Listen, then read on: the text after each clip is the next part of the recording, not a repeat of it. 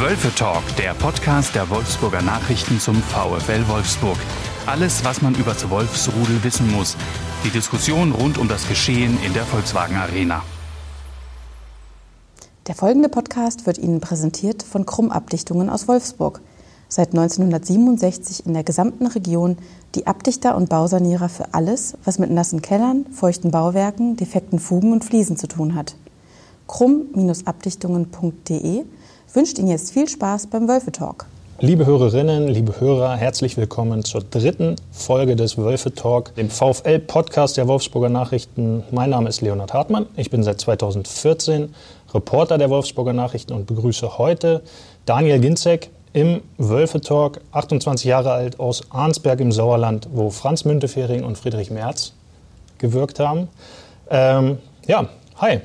Hi, grüß dich. Wir starten wie üblich mit einer kleinen äh, Entweder-Oder-Kategorie in den Podcast ähm, und fangen einmal ganz schnell an. Ginzek oder Ginczek? Ginzek. Film oder Serie? Serie. Welche hast du zuletzt gesehen? Vikings. Ganz durch? Ich bin jetzt in der fünften Staffel aktuell. In Okay, der elften, zwölften Folge oder so. Verrate ich mal nicht, wie das endet. Okay. Kaffee oder Tee? Kaffee. Kelly Family oder Backstreet Boys? Backstreet Boys. Welches Lied? Ja, die haben ein paar gute, ne? Super.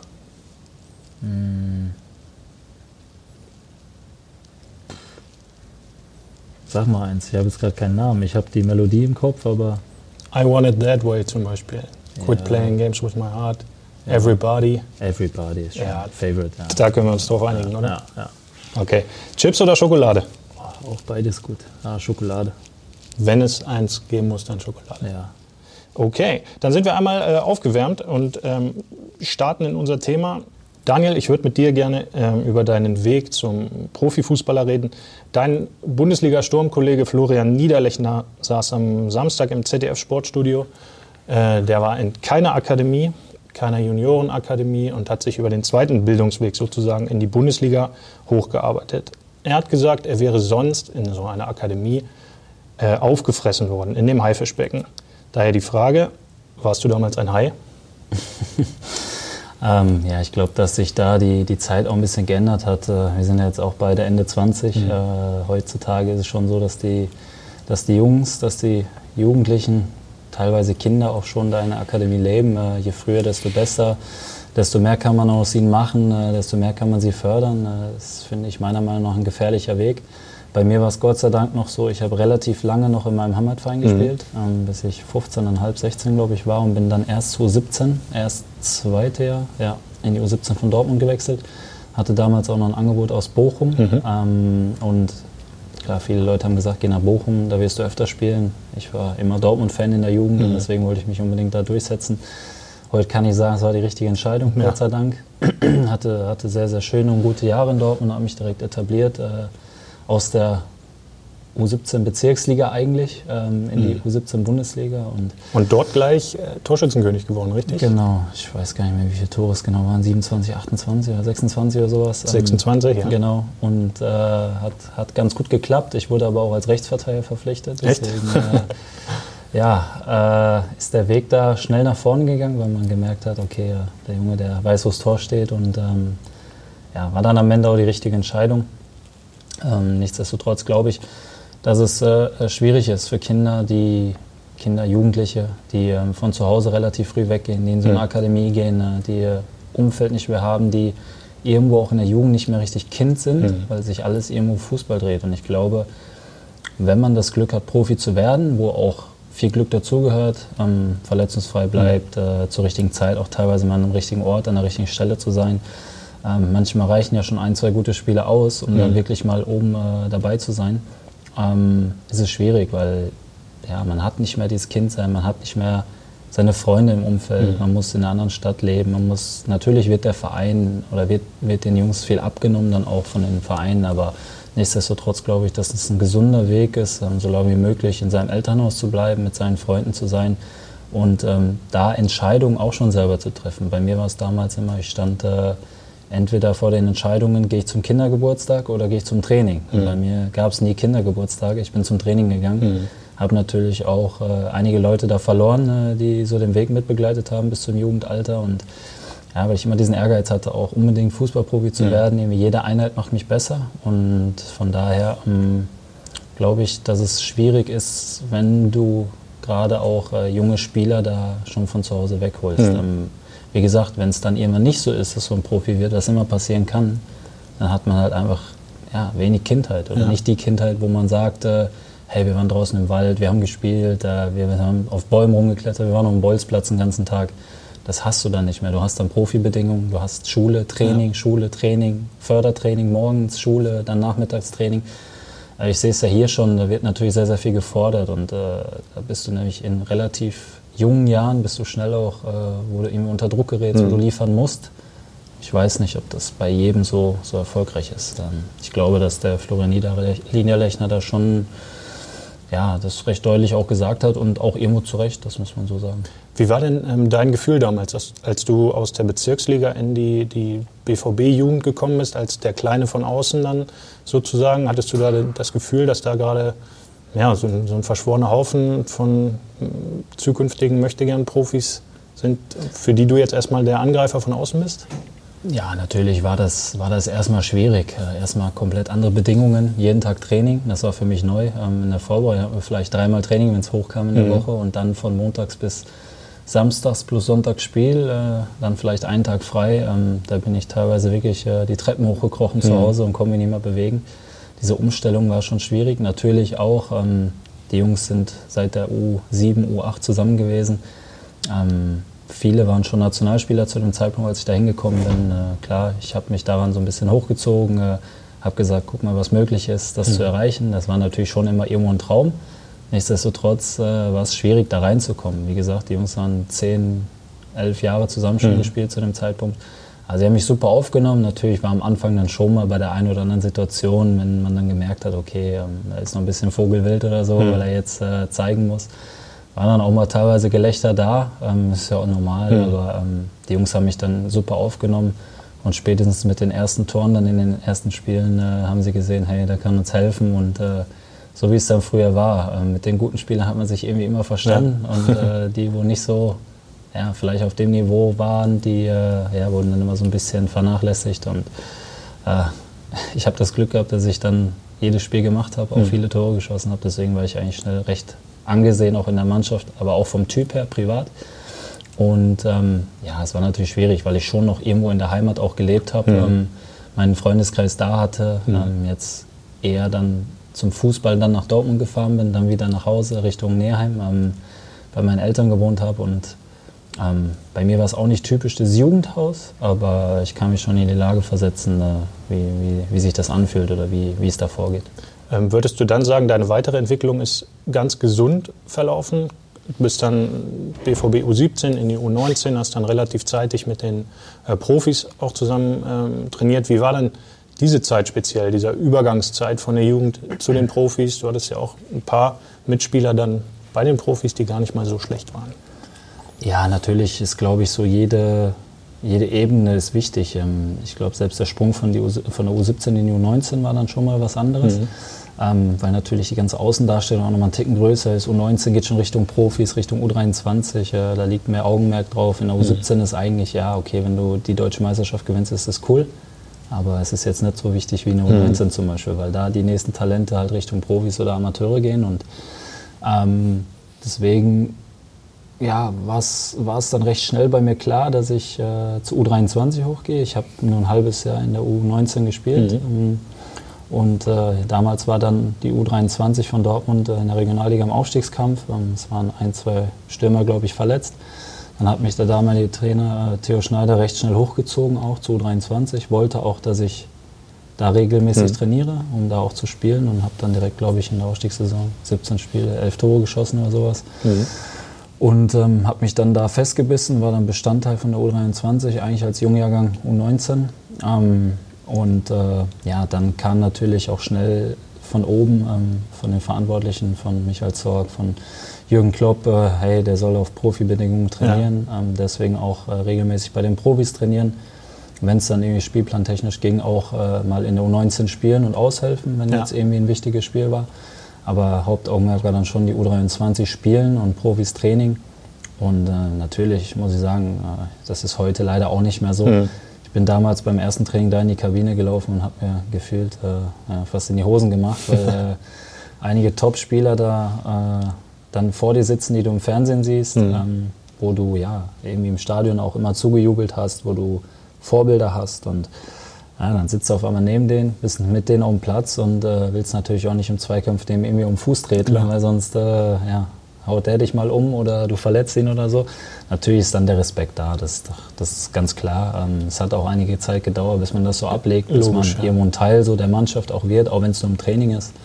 Ähm, ich glaube, spätestens zu den Zeitpunkten, wo ich dann mal auch im Kader war bei den, bei den Profispielen mhm. in der, in der Bundesligamannschaft, war dann dieser Respekt auch weg und war dann auch dieses, äh, ich glaube, diese Akzeptanz untereinander ja. dann mehr vorhanden und ähm, ja, ich war auf jeden Fall ein gesunder Weg. Ich habe so jede Ebene mitgemacht, auch äh, Regionalliga, dritte Liga, zweite ja. Liga und dann erste Liga. Ähm, ich glaube, den Weg hat man heute nicht mehr so. Entweder ja. teilweise wird man mit 17, 18 schon in die Bundesliga reingeschmissen ist die Fallhöhe natürlich extrem tief. Mhm. Und ähm, ja, deswegen äh, ist es, ich habe schon mal ein Interview dazu gegeben, aber es ist, ist sehr gefährlich. Ja, gerade wenn wir beim, beim Beispiel Dortmund bleiben mit Haaland, Sancho, äh, Reina jetzt dahinter, alles Jungs, die gerade 19, 20, vielleicht 18 sind. Ähm, du als erfahrener, etablierter Profi siehst das Ganze schon gefährlich. Das klingt ja klar durch. Es kommt immer so ein bisschen auf den Verein drauf an. Leipzig hat natürlich auch die Philosophie, aber bei Leipzig weiß man auch, ist natürlich bei Dortmund auch so, da ist viel Geld im Spiel, ähm, man muss funktionieren. Wenn man mal Monate hat, was immer passieren kann mhm. in jungen Jahren, ähm, wo man vielleicht mal nicht so an seine Leistungsgrenze kommt, weil man äh, mit sich selber hadert, weil die Entwicklung vielleicht dann mal ein Jahr länger dauert mhm. oder so, wird man ausgetauscht. Und äh, ich kenne die Verantwortlichen ganz gut bei Borussia Dortmund, deswegen äh, weiß ich, dass es da nicht so ist. Mhm. Ähm, jeder kriegt da regelmäßig seine Chancen wird unterstützt. Es wird außerhalb vom Fußball den Jungs äh, viel geholfen. Auch gerade so ein Sancho jetzt zum Beispiel, der halt äh, vielleicht auch nicht so gut Deutsch spricht, ähm, werden Leute an die Hand, äh, Hand, gegeben. Die Brasilianer bei uns damals haben Übersetzer ja. gehabt, Portugiesen.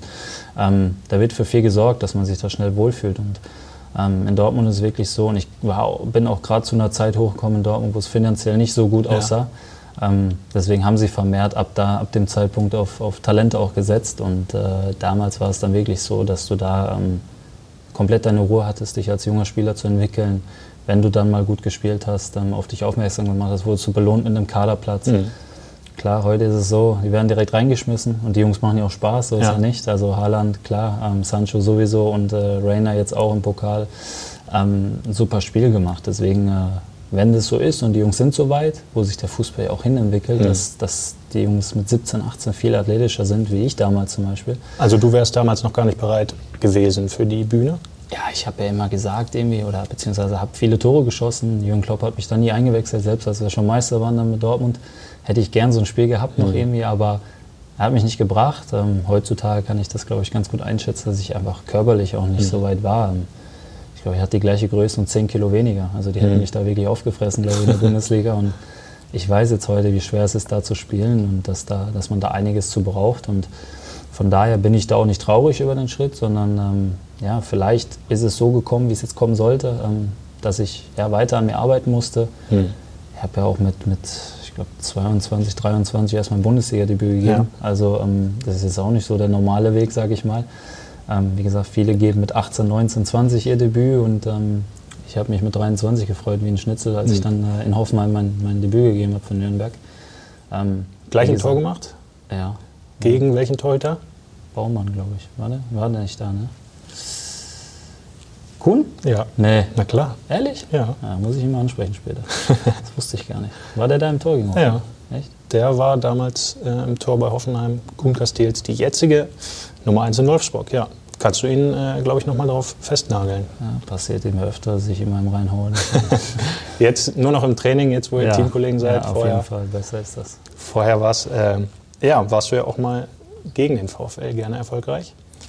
Ähm, jetzt, ähm, genau, sprechen wir über den, den gesunden Weg sozusagen, auch mit 22, 23 dann in die Bundesliga zu kommen. Das war früher ganz normal, jetzt es ist ähm, fast schon spät und es wird darüber diskutiert, ob die Altersgrenze in der Bundesliga gesenkt werden soll. Bisher muss man ja 18 oder zumindest der ältere Jahrgang sein. Und äh, zum Beispiel Dortmund auch plädiert dafür, die, die, die Altersgrenze auf 16 zu senken. Was hältst du davon? Ich weiß jetzt nicht, ob es nur ein Thema ist wegen dem Mokuku jetzt. Mhm. Ähm, er ist natürlich für sein Alter schon sehr, sehr weit. Ähm, ist körperlich sehr weit. Schießt Tore an wie am Fließband. Ähm, ob äh, das wirklich so gut ist, ihn dann so früh auch dann wirklich auf, die, auf das Niveau zu heben, weiß ich nicht. Es ist schwierig. Ich glaube, in England darf man ab 16 mhm. spielen, ne? wenn ich da richtig informiert bin. Da stehen auf jeden Fall regelmäßig Jüngere. Ja, da im FA Cup hat ja Liverpool auch mit einer U16 gespielt ja, gefühlt. Genau. Ja. Und ähm, ja, es ist, es ist, nicht einfach, glaube ich. Ähm, es wird ja auch nie so sein, jetzt wie bei Liverpool, dass du so ein Spiel dann kriegst, wo dann gefühlt mit der U19 spielst und ja. sich so eine Mannschaft dann vor 40, 50.000 Zuschauern beweisen kann. Ja. Ähm, das hast du in der Bundesliga nicht. Du hast halt mal ein, zwei dabei vielleicht. Aber wie regelmäßig die dann spielen oder auch nicht, ähm, da weiß ich nicht, ob es besser ist, die Jungs im Training über zwei, drei Jahre vielleicht schon an das Niveau ranzuführen und dann wirklich in diesem Wettkampf heranzuführen oder, oder auch mal reinzuschmeißen, weil der Wettkampf ist dann nochmal was anderes. Mhm. Das ist einfach so. Ich habe drei Jahre in Dortmund mit den Profis trainiert, habe mein erstes Zweitligaspiel gemacht und habe gedacht, ich kann nie Zweite Liga spielen. Mhm. Das ist zu heftig ist für mich. Also ich bin da nur hinterhergelaufen gefühlt. Mhm mit Bochum in Düsseldorf. Wir waren in Unterzahl aber auch. Ich habe hab gesagt, wenn ich irgendwann ein guter Zweiligaspieler werde, dann ist das schon okay für mich. ähm, und ja, das, das, ist, das ist schon eine andere Welt. Wenn man jetzt von Regionalliga dann in die mhm. dritte Liga aufsteigt, ist es nochmal körperbetonter. Du hast abgezockte Spieler, die lange auch zweite Liga gespielt mhm. haben, auch teilweise Bundesliga gespielt haben. Dann hast du nochmal einen Schritt äh, in der zweiten Liga, wo, wo dann nochmal das Niveau einfach höher ist mhm. als in der dritten Liga, wo noch mal mehr Spieler sind, die erfahrener sind, wo auch Bundesliga gespielt haben, teilweise international ähm, irgendwo erfahren sind. Und klar, die Bundesliga ist dann das Maß aller Dinge in Deutschland. Ähm, ja. Es ist nicht umsonst so, dass, dass viele gute Spieler aus der Welt da spielen. Und ähm, deswegen tue ich mich schwer, der junge Spieler zu schnell da auch irgendwie äh, vielleicht einen Ticken zu verheizen. Du hast ähm, vorhin gesagt, die Fallhöhe ist dann groß. Ähm, wie genau meinst du das? Ja, wie oft hat man schon äh, Beispiele gehabt, ähm, wie zum Beispiel äh, in der U17-Nationalmannschaft habe ich mit Lennart Hartmann gespielt, mhm. Hertha BSC, ist das noch ein Begriff? Ja. ja. Der hat mit 17 dann debütiert, ist glaube ich heute noch der jüngste Spieler von Hertha. Ich weiß nicht mal, wo er heute spielt. Mhm. Also ähm, glaube Futsal spielt er mittlerweile oder so. Kann gut ähm, sein, ja. War das Talent früher. Mhm. Also über ihn hat jeder gesprochen eigentlich in Deutschland und da sieht man halt, wie schwer das auch, glaube ich, im Kopf zu verarbeiten ist. Ähm, ich glaube, man sieht auch gerade das Beispiel Mario Götze mit 23 auf Ebene von Messi so gefühlt. So, und jetzt gerade hat er mal eine schwere Phase und dann ja. ist er irgendwie komplett weg und kann auf einmal kein Fußball mehr spielen. Also ist das so gefühlt. So, ähm, weil er das Höchste schon erreicht hat? Ein Tor im WM-Finale, das wird ja keinem jemand wieder. Äh, ich bin da jetzt zu wenig an, an Mario dran, aber ähm, natürlich ist es natürlich es ist eine Riesenlast. Ja. Also einmal dann der Wechsel von Dortmund zu Bayern. Ist ja auch noch jung gewesen. Der war ja auch jetzt noch nicht so, wie er jetzt ist. Also jetzt vielleicht lässt er Revue passieren und sagt, hey, das war geil, mhm. aber danach geht's weiter. Ist jetzt aber auch schon wieder sechs Jahre her, fast, oder fünfeinhalb. Und ähm, ich glaube, dass es im Kopf brutal schwer ist, wenn die Medien dich zwei, drei Jahre nur oder bis zur nächsten M, sagen wir mal, so hochpushen und sagen, hey, der macht das Tor und dies mhm. und das. Ähm, ja, bist hier der absolute Held in Deutschland und schaffst es nicht, das zu bestätigen. Das ist halt schwierig. Und ja. dann hast du halt eine Medienpräsenz in Deutschland, die halt sehr, ja, sag ich mal, äh, ja, wie soll man das sagen, sehr äh, extrem ist und auch sehr aggressiv ist mhm. teilweise, wenn es dann mal nicht läuft.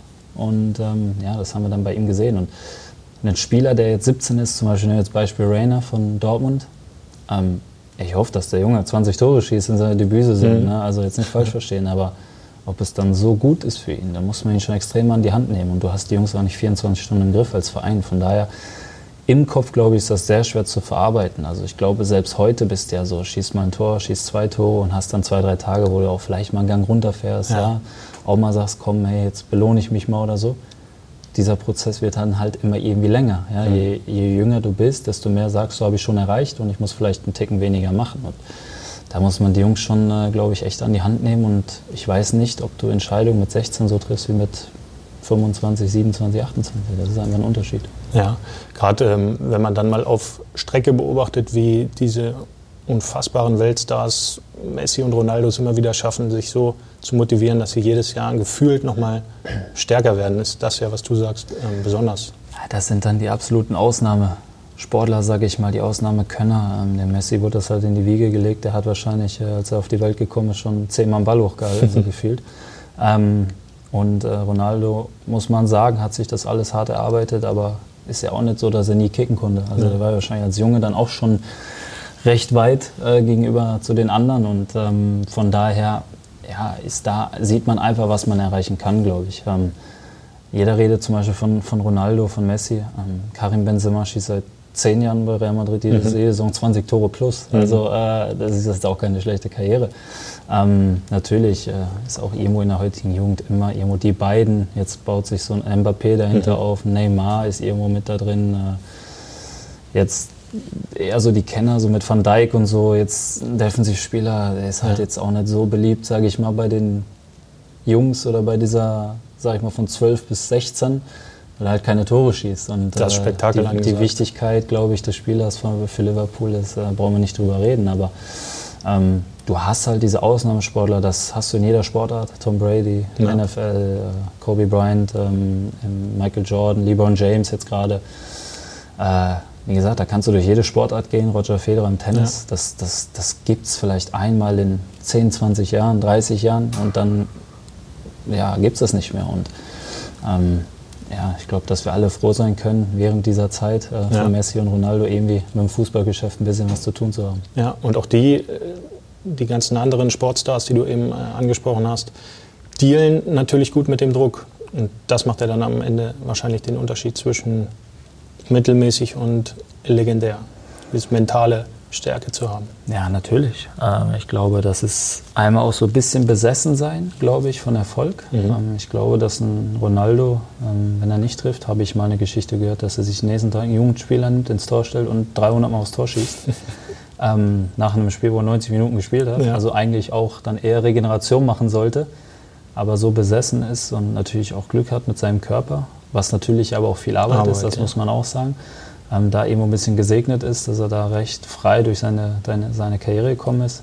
Natürlich hat er hier und da dann mal äh, ein paar Wehwehchen, aber das ist ja auch irgendwo normal als Leistungssportler. Und äh, klar haben sie immer stets einen Druck, aber ich glaube, dass diese Ausnahmesportler einfach so gut sind und dass sie auch wissen, dass sie so gut sind, mhm. dass sie jederzeit einen Unterschied machen können. Und äh, es gab auch Spiele und viele Spiele, wo Ronaldo 90 Minuten nicht sichtbar war und macht dann das Tor und Klar. ist wieder der Held. Also das ist halt der Unterschied zum Defensivspieler. Als Offensivspieler kannst du wirklich 89 Minuten da irgendwie rumlaufen und mhm. rumgurken und machst dann irgendwie das eine Tor und bist dann der Held. Ne? Und ja. kriegst dann gefühlt Kickernote 1. Aber ähm, wenn wir nochmal auf den Ausgangspunkt Haifischbecken gehen, es hört sich ja schon so an, als würdest du den Begriff über den gesamten Sport praktisch drücken, dass es ähm, Druck gibt, dass es viel, viel Einfluss von außen gibt, der einen auch kaputt machen kann. Ähm, aber ich würde gerne noch mal einmal ganz kurz zurück, speziell auf die Jugendzeit. Hast du da auch mal ähm, jemanden gesehen, also bestimmt viele Leute, die auf der Strecke geblieben sind, die so viel geopfert haben wie du auch, Zeit, Engagement, ähm, Freunde aus dem privaten Bereich womöglich, und dann, um diese Karriere zu schaffen, es dann letztlich aber doch nicht geschafft haben? Ja, ich habe ein extremes Beispiel. Das war ein äh ein Spieler, der mit mir auch zusammengespielt hat, Viktor Huschka. Ähm, der war jetzt noch in der Regionalliga bei Essen irgendwo vor, vor zwei, drei Jahren oder so. Das war auch ein Riesentalent, mhm. ähm, richtig schnell gewesen früher. Ähm, war auch damals mit unser bester Spieler in der Mannschaft. Ähm, war immer ein bisschen klein und schmächtig, aber ist immer am Mann vorbeigekommen, hat auch Tore geschossen, Tore vorbereitet. Ja, und irgendwann äh, ja, ging es dann bei ihm nicht mehr so weit. Das hat dann stagniert.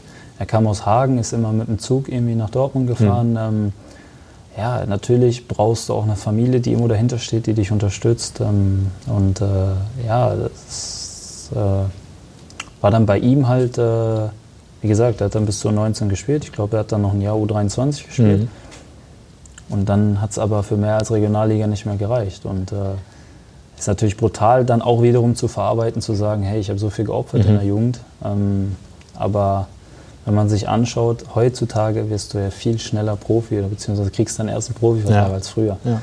Früher war es wirklich vielleicht einer aus jedem Jahrgang so und ja. heute hast du drei, vier aus jedem Jahrgang. Das ist schon ein deutlicher Unterschied, weil natürlich auch der Fußball oder generell auch in Deutschland jetzt viel mehr auf die Jugend gesetzt wird, viel mehr investiert wird in die Jugend, in die Akademien, die Nachwuchsleistungszentren. Und damals war es noch nicht so, da hast du eher einen aus dem Ausland geholt mhm. und heute kriegen die Jugendspieler dann schon eher ihre Chancen. Von daher ähm, hatte ich da schon einige Beispiele, wo dann auch äh, auf der Strecke leider geblieben sind. Mhm. Wobei auch ein Profivertrag ja nicht unbedingt gleich heißt, dass er in der ersten Mannschaft ähm, gesetzt ist. Es gibt ja auch spezielle Regeln, dass jeder Verein eine bestimmte Anzahl an selbst ausgebildeten Spielern haben muss, mhm. ähm, um, um, die Auflagen überhaupt zu erfüllen. Ähm, ja, aber klar, ganz generell ist es natürlich dann ein absolut schwieriges Geschäft, sich dann zu etablieren. Ähm, wir können nicht über dich sprechen und deine Verletzungen verschweigen. Äh, wir haben vorhin einen kurzen Sportschaubericht gesehen, da wurde gesagt, du bist tausend, über 1000 Tage bisher schon ausgefallen in deinem Leben. Sitzt du manchmal da und denkst, jetzt habe ich meine komplette Jugend investiert, so viel reingehauen, ähm, hatte den Traum auch im Hinterkopf, vielleicht mal ähm, für die Nationalmannschaft zu spielen und jetzt werde ich hier alle sechs bis acht Monate einmal mh, aus, dem, aus dem Alltag gerissen, weil irgendwas im Körper nicht funktioniert. Ich glaube 1080 Tage waren es. Aha, du hast mitgezählt. Ich habe es geschickt bekommen. ähm, ja, mitgezählt nicht. Ich glaube, da, da würde ich heute noch zählen. Aber ähm, natürlich, klar. Äh, einmal also gerade bei diesem Jugendzeit-Thema, äh, wo man viel, viel Zeit auch irgendwo investiert, wo man ähm, ja, Dinge verliert, Dinge dazugewinnt, neue Freunde mhm. kennenlernen, Freunde verliert, ähm, ja, dann, dann wirst du Profi und kriegst eigentlich in deiner ersten Bundesliga-Saison schon irgendwo so den Schlag ins Gesicht und äh, fällst mit dem Kreuzbandriss ein halbes mhm. Jahr aus. Natürlich ist es auch nicht einfach. Natürlich äh, bin jetzt auch ich nicht derjenige, wo jetzt hier jeden Tag äh, mit, äh, mit einem Lächeln dann ankommt, wo es dann auch schwierige Phasen gibt. Jetzt auch bei meiner Rücken-OP danach hatte ich auch Phasen, wo, wo gar nichts ging in der mhm. Reha. Ich glaube, das ist ein Auf und Ab, das, das muss man halt begreifen als Spieler. Und ich habe leider in dem Gebiet sehr, sehr viel Erfahrung und ja. kann das auch recht gut einschätzen. Ähm, natürlich hätte ich auch gerne ähm, schon 200 Spiele und nicht nur knapp 100. Mhm. Ähm, aber es ist halt so. Ähm, ich kann es auch nicht mehr ändern. Äh, ich weiß nicht, was gewesen wäre, wenn ich gesund geblieben wäre, ob ich Nationalspieler wäre oder nicht. Ich bin fest davon überzeugt. Ich werde es womöglich in dieser Karriere nicht mehr schaffen, vielleicht im nächsten Leben. Ähm, aber darfst du solche Gedanken zulassen? Oder würden die einfach auch etwas in dir zerstören? Ah, ich glaube, wenn ich jetzt fragen würde, oder wenn mich jetzt jemand fragen würde, auch so von der Presse oder so, ähm, Nationalmannschaft, das, das, Ding ist durch. Also würde ich auch so sagen. Ich verschwende auch keinen Gedanken mehr dran. Ähm, natürlich. Ich meine ja diesen Gedankengang, was wäre wenn, was wäre passiert, wenn das damals nicht geknallt hätte im Knie, wo wäre ich dann heute? Klar, du bist natürlich unheimlich glücklich in Wolfsburg mhm. und super zufrieden hier, ist klar. Aber vielleicht wäre es ja dann doch nochmal ein halber Schritt mehr geworden oder was auch immer. Aber diese Gedanken zuzulassen, kann einen ja auch zerstören. Ja, natürlich. Ähm, klar, du wirst ja auch immer wieder darauf angesprochen, so ist ja nicht. Ja. Also es ist ja immer wieder so, dass auch viele Fans in Stuttgart damals schon gesagt haben, du wärst Nationalspieler geworden. In Nürnberg war ich dann schon anscheinend auf der Liste vom Bundestrainer. Ähm, es ist, ich glaube, diese Fragen dir zu stellen, was wäre, wenn, ähm, ja, wenn mein Vater sich nicht dazu entschieden hätte, Autolackierer zu werden, dann wäre ich auch vielleicht Fußballprofi geworden. Ja. Aber so halt eine andere Zeit und ähm, du musst Entscheidungen treffen. Du kriegst Entscheidungen mit ins Leben gegeben. Dazu gehören dann in meinem Sport leider auch Verletzungen. Ähm, ich habe leider ja, drei Jahre fast verpasst oder mhm. mehr als drei Jahre. Thomas Müller spielt seit zehn Jahren durch. Mhm. Ja, vielleicht äh, der hat doch keine Muskeln. Kann er mir jetzt mal danken, dass ich das alles für ihn übernommen Also du hast das aufgefangen? Nein, aber ähm, nichtsdestotrotz, der eine hat halt Glück, der andere hat halt Pech. Ähm, ich hatte viel Pech. Ähm, ich, was, was mir am wichtigsten ist am Ende des Tages, muss ich sagen können, habe ich alles dafür getan, mhm. dass ich mich nicht verletze zum Beispiel. Aber wenn du so denkst halt, dann knallt es halt eh wieder. Das ist immer das Problem. Und ähm, ich betreibe einen riesig hohen Aufwand äh, am Tag, äh, bin wirklich fast ja, sechs, sieben Stunden hier im Center. Mhm mich vorzubereiten, nachzubereiten. Natürlich habe ich das früher nicht gemacht mit ja. 20, weil wenn ich die Erfahrung mit 20 schon gehabt hätte, dann wäre ich jetzt wahrscheinlich wirklich dann irgendwo ja. Nationalspieler und bei den Top 4 oder 5 von dem, was ich kann normalerweise. Ähm. Aber äh, ja, es ist, es ist halt so, diese Erfahrung musste ich machen, äh, musste da oft leiden auch für äh, mhm. meine Familie, meine Frau eigentlich am meisten. Mhm. Und ähm, ja, bin jetzt einfach da auch so, dass ich sage, ich bin jetzt gesund. Ähm, ich freue mich, wenn ich mit den Jungs am Platz stehen kann, wenn ich in der Kabine sitze, mit den Jungs da ein bisschen äh, flachsen kann. Und äh, am Wochenende habe ich jetzt wieder gemerkt, bei letzten ähm, Verletzungen, ja, saß ich mit meiner Frau auf der Tribüne und habe gesagt, hey, eigentlich regen uns so viele Dinge auf, aber wir spielen in der Bundesliga, hier mhm. kommen so viele Menschen, jubeln dir zu und das sind einfach so gewisse Dinge, die du als normal empfindest, wenn du immer dabei bist, ja, ja. was so dein Alltag ist und so.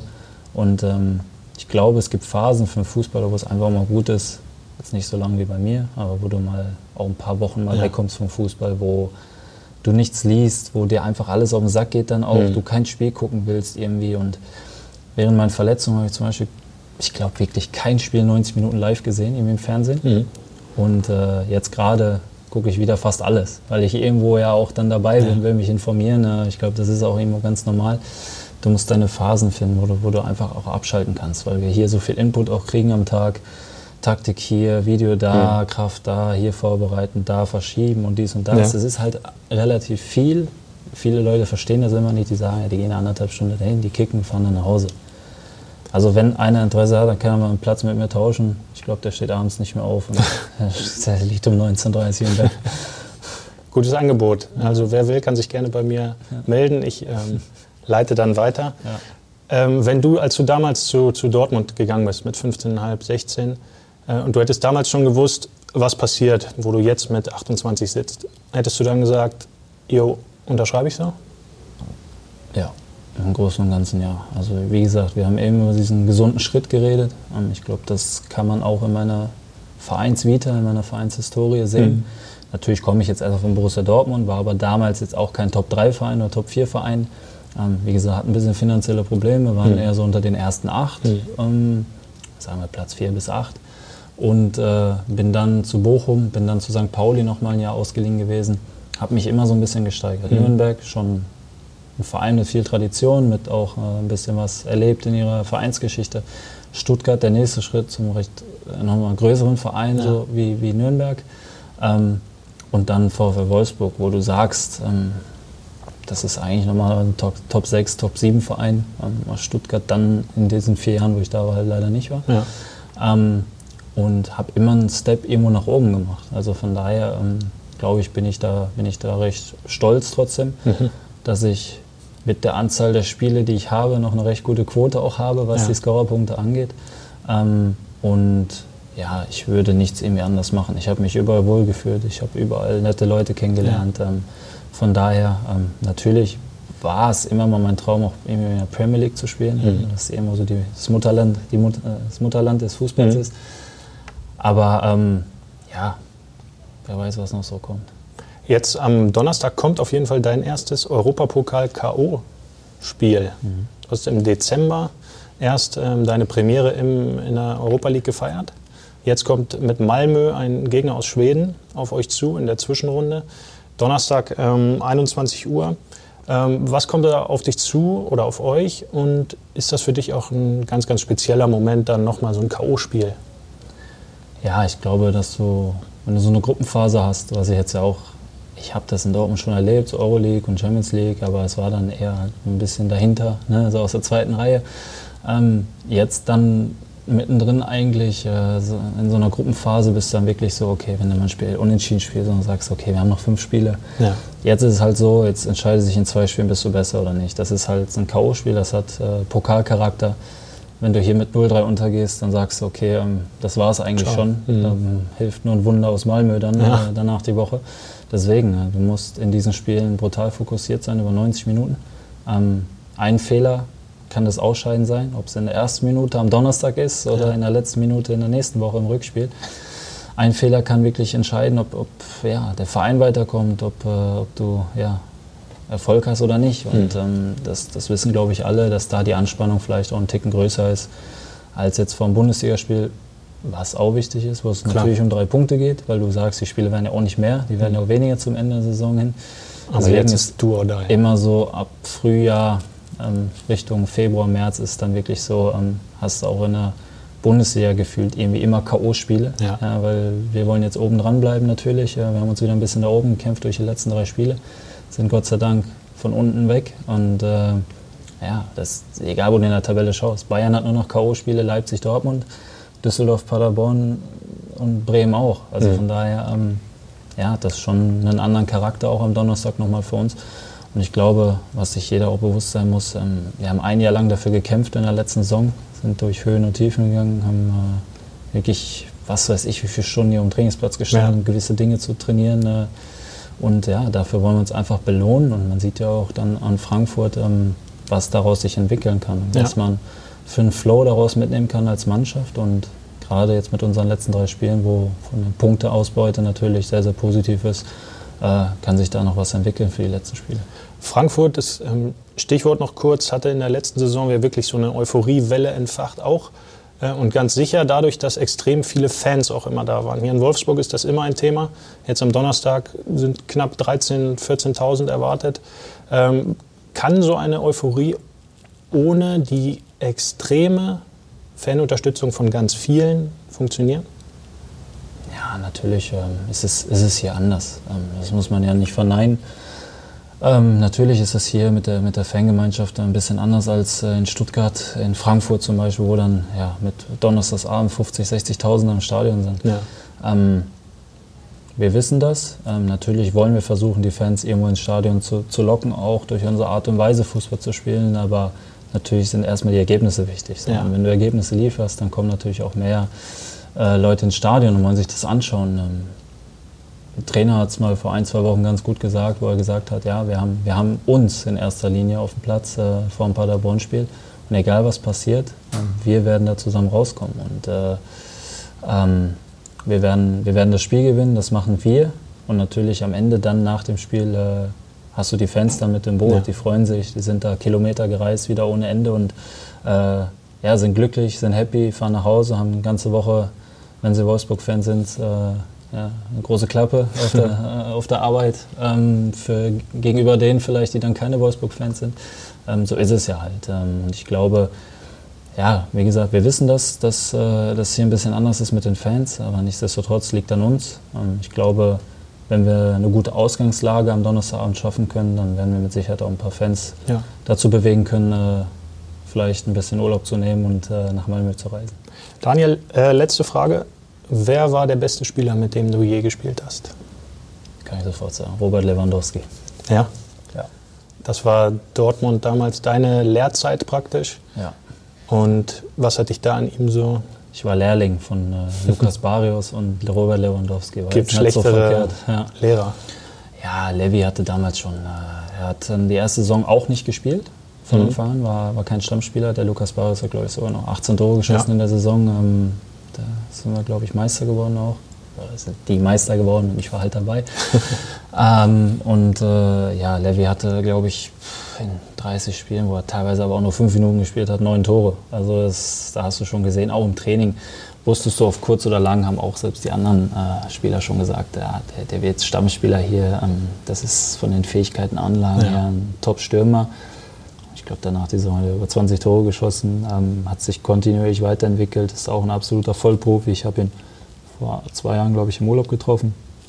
Da haben wir auch lange gesprochen und äh, ja, wenn du siehst, wie viel er sich da auch mit seinem Körper mhm. irgendwo beschäftigt ähm, und äh, wie viele Tore er schießt, äh, das ist unfassbar. Und er ist ja einfach so, wenn man Robert Lewandowski jetzt so hört, was kann er eigentlich nicht, ja. denkt man sich so. Ja. Er kann Ball festmachen, er hat eine gute Technik, eine gute Übersicht kann äh, Vorlagen geben, kann Tore machen, arbeitet viel für die Mannschaft. Ähm, ja, wie gesagt, er kann halt alles, ist immer im Kopf gut, links, rechts ja. gut.